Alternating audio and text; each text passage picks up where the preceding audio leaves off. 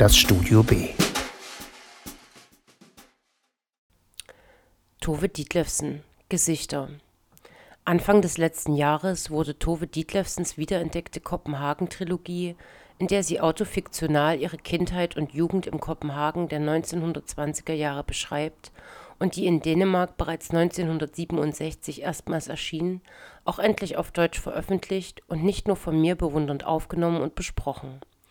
Die in Kopenhagen geborene Autorin, die bereits von 1917 bis 1976 lebte und lange nicht in die literarischen Kreise ihrer Zeit gepasst haben soll, erlebt seit der Neuauflage ihrer Romane einen posthumen Erfolg für ihre Werke, der ihr auch schon zu Lebzeiten zugestanden hätte und durch den sie nun als Vordenkerin vieler anderer großer Autorinnen und Autoren gefeiert wird. Ein Jahr nach der Veröffentlichung der ersten beiden Bände ihrer Kopenhagen-Trilogie erschien im Jahr 1968 der Roman Gesichter im dänischen Original, welcher erst kürzlich, nun endlich auch in deutscher Ausgabe durch den Aufbauverlag veröffentlicht wurde der Roman mutet zunächst jedoch weniger biografisch an als die vorangegangenen, wenngleich Parallelen zum Leben der Autorin immer wieder wie Fährten gelegt werden, die man beim Lesen verfolgt und die damit auch eine wichtige Rolle zum Verständnis des Werks und seiner Autorin beitragen Schauplatz des Romans ist über weite Teile eine Klinik, in die die Protagonistin Lise Mundus zu Beginn des fünften von insgesamt 16 Kapiteln gebracht wird, nachdem sie eine größere Menge Schlaftabletten zu sich genommen und dann ihren Arzt angerufen und darüber informiert hat, dass sie nicht sterben möchte Vorher jedoch lebt diese zusammen mit ihrem Mann Gerd sowie ihren Kindern Hanne, Mogens und Sören ein komfortables Leben, welches vor allem Lieses schriftstellerischem Erfolg als Kinderbuchautorin zu verdanken ist, der wenige Jahre zuvor durch den Kinderbuchpreis der Dänischen Akademie einen Höhepunkt erreicht hat. Eine Folge dieser Berühmtheit ist auch die Hausangestellte Gitte, die sich nicht nur um die Kinder und den Haushalt kümmert, so dass Liese in Ruhe schreiben kann, sondern auch um Lieses Mann, der ohnehin ein notorischer Fremdgänger zu sein scheint, sich von Lieses Erfolg zurückgesetzt fühlt und daher gern mit seinen Eroberungen prahlt. Diese Ehekrise wird von einem fast noch größeren Problem überschattet, nämlich der Tatsache, dass Liese seit ihrem Erfolg vor zwei Jahren eine Schreibhemmung entwickelt hat dies ist für sie persönlich umso tragischer, da sie das Schreiben und die Möglichkeit, sich dadurch auszudrücken, als ihr einziges Talent empfindet. Überhaupt kann sie ihren Erfolg aber nur schwer nachvollziehen. Zitat Nachdem sie vor zwei Jahren den Kinderbuchpreis der Dänischen Akademie für ein Buch erhalten hatte, das sie selbst nicht für besser oder schlechter hielt als ihre übrigen. Bis auf einen weitgehend unbeachteten Gedichtband hatte sie nie etwas anderes geschrieben als Kinderbücher. Auf den Damenseiten der Zeitungen waren sie anständig besprochen worden, hatten sich auch anständig verkauft und waren auf beruhigende Weise von jener Welt übersehen worden, die sich mit der Erwachsenenliteratur beschäftigte. Ihre Berühmtheit hatte brutal jenen Schleier weggerissen, der sie immer von der Wirklichkeit getrennt hatte. Zitat Ende.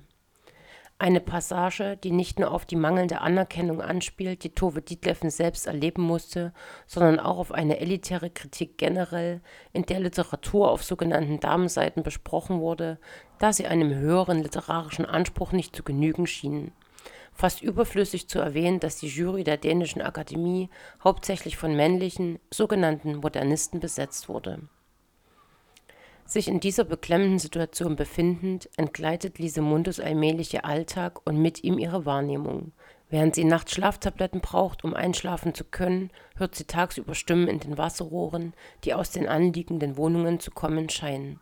Auch als Lesende ist man zunächst noch unsicher, was ihrer Einbildung entspringt und was tatsächlich passiert.